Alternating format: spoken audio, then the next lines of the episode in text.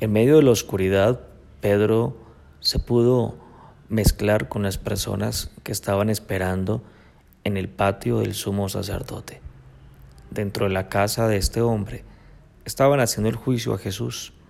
Allá adentro estaba Jesús, los escribas, los sacerdotes, los ancianos. Estaba toda la clase dirigente, política, económica, religiosa de aquella época. Estaban dando la sentencia de culpable a Jesús. Y en el patio, ahí estaba Pedro, pendiente, atento. Quería saber lo que estaba pasando.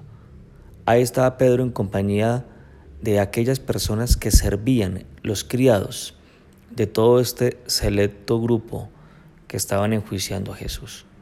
Pues bueno, pues te saludo en esta mañana. Bienvenido a este espacio de devocional diario. Quiero pedirte nuevamente, como lo solemos hacer, acompáñame con tu Biblia. Leámosla juntos. Mateo 26, versículo 69. Mateo 26, 69. Vamos a leer la primera parte hasta el primer punto. Pedro estaba sentado fuera del patio y se le acercó una criada diciendo, dos puntos, dejémoslo ahí. Ahí estaba Pedro. No había ninguno más. No estaba Juan, no estaba ninguno de los apóstoles. Solamente estaba ahí Pedro. Pedro quería saber cómo estaba Jesús. Quería al menos verlo una sola vez. Recuerda el amor tan grande que Pedro le tenía a Jesús. Pedro estaba ahí en el patio. Y podrás imaginarte cómo estaba él. Preocupado, solo, experimentando ese sentimiento de orfandad, de vulnerabilidad. Estaba con miedo, estaba con angustia estaba con ese sentimiento de, impotencia, esa frustración que te puede dar a ti porque quieres hacer algo, pero no lo puedes hacer. Él quería ayudar a Jesús, pero no podía. Y aparte de ello, Jesús se lo habían pedido. Sigamos entonces, versículo 69 después. Y se le acercó una criada diciendo, Tú también estabas con Jesús el Galileo. Pues resulta que se le acercó una mujer a Pedro le vio, le reconoció. Ella vio a Jesús cuando estaba en acción, antes de estar aquí, en este lugar. Ella le vio que Jesús predicaba, Jesús enseñaba, que Jesús sanaba a los enfermos. Ella se dio cuenta de cómo Jesús se dirigía a la gente con tanta paciencia, con tanto amor pero también se dio cuenta que al lado de Jesús había un hombre que lo acompañaba todo el tiempo.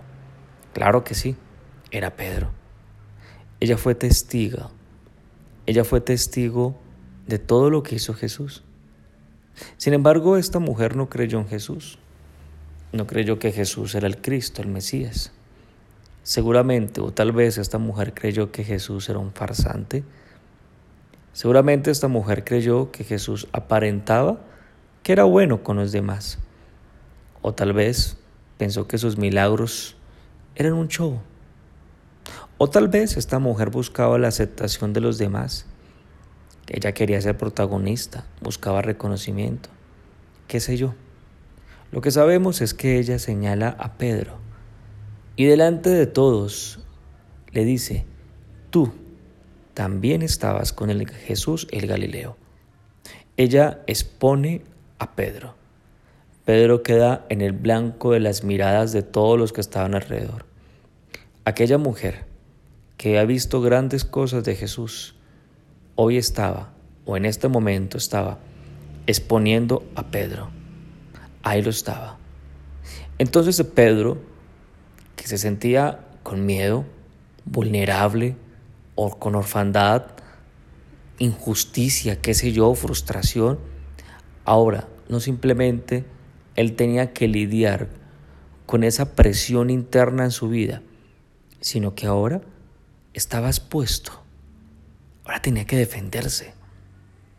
Tenía que defenderse. Defenderse como con el cuerpo humano cuando tu cuerpo está bien ante un virus, listo. Pero defenderte cuando tu cuerpo está vulnerable, defenderte cuando tu sistema inmunológico está muy bajo, es muy difícil. Y así se encontraba Pedro. Versículo 70, escuchemos la respuesta de Jesús, de, Pedro. ¿Cómo se respondió Pedro? Mas él negó delante de todos diciendo, no sé lo que dices. Pues se levantó Pedro después de aquella acusación y se defiende. Y se defiende ante esta acusación de esta mujer tan inoportuna. Y la mejor forma de defenderse no ha cambiado, todavía sigue siendo lo mismo, diciendo mentiras. Como la que lema, ¿no? Inocente hasta que se demuestre lo contrario. Pedro miente para no exponerse ahora seguramente un linchamiento. Pedro miente porque no quería que pusieran un juicio en contra de él. Miente para protegerse, miente para quedar bien. Solo que su mentira, no simplemente él, sino que nosotros también la vamos a recordar. Su mentira no fue poca, su mentira fue negar al que le amaba a él. Él negó al que él amaba, lo negó completamente. Negó a la persona que más lo había amado en el mundo, lo negó. ¿Sabes qué es lo que sucede? Es que cuando la angustia, cuando la frustración se apodera de cada uno de nosotros, cuando sientes ira, cuando sientes frustración por no poder encontrar respuesta, cuando estás confundido, cuando estás como estaba Pedro, tú puedes ser totalmente tentado. Tentado para hacer algo que no es lo correcto. Te lo explico. Jesús en episodios anteriores, en Mateo 26 del 40 al 41, tenía y nos mostró dos opciones. La primera opción es que él fue a solas a orar al Padre, ¿te acuerdas? Fue al Getsemaní. Padre, le dice, Padre mío, si es posible, pasa de mí esta copa. Ahí te acordarás. Y la segunda opción que encontramos de cómo enfrentar estas circunstancias tan complejas fue dormir. Pedro, Juan y Jacob se quedaron dormidos. Y Jesús les dijo, venga, no, no habéis podido orar, velar una hora al menos. Pedro se durmió. Y Jesús dice ahí en Mateo 26, voy a releértelo nuevamente, voy a ir atrás. Si tú quieres acompañarme, versículo 41 de Mateo 26, dice en el versículo 41, velad y orad para que no entréis en tentación. El espíritu a la verdad está dispuesto, pero la carne es débil. La carne es débil, tú que me estás escuchando, tu carne, tú, tú y yo somos tremendamente débiles. Pero para no estar débil, tengo que orar y velar. Pedro entonces fue fácil presa de las debilidades que él tenía. Su sistema inmune estaba bajo porque estaba cargando muchas cosas. Pedro fue entonces tentado y fue tentado a defenderse. Y en su reacción natural, ¿qué hizo? Mintió. Respondió con impulsos. Terminó entonces negando el amor que Jesús le tenía. Tú que me estás escuchando en esta mañana, no esperes. Por favor, no esperes. Tú necesitas estar a solas con Él. Hay circunstancias que te hacen sentir con angustia, con tristeza, con enojo, con ese sentimiento de impotencia, de orfandad, de vulnerabilidad, de abandono. Ve como lo hizo Jesús, a solas, para estar solo con Él. Así lo hizo Él. Pedro no lo hizo. Y cuando no lo haces, tú puedes creer en Dios, amar a Dios como, como Pedro amaba a Jesús, pero puedes caer en tentación. Y déjame decirte, que tu carne es tan débil como la mía, que tenemos colección de tentaciones que pueden hacer que nosotros caigamos. No quieres caer, ¿cierto? Yo tampoco.